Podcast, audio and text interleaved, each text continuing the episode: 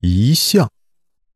有一个同学，他爷爷年纪很大了，只是呢，这性格有点古怪，总是说自己很快就要死了，然后不顾家里反对，还非要把自己的遗像挂在屋子里正中，说是就当自己已经死了，以后真挂掉的时候可以省点事儿。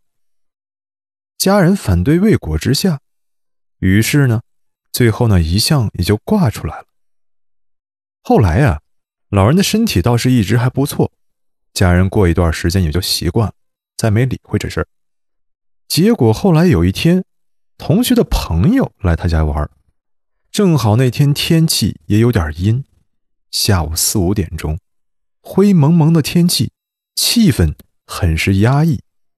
结果他朋友坐在沙发上，正好对着遗像，看到家里摆着老人的遗像，这很正常。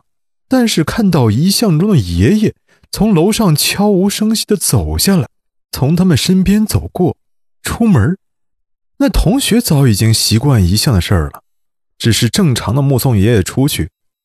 再一看他那朋友，满脸煞白，冷汗直冒，过了半天才能说出话。听他用颤抖的声音问：“嗯，你，你是不是也看到了？”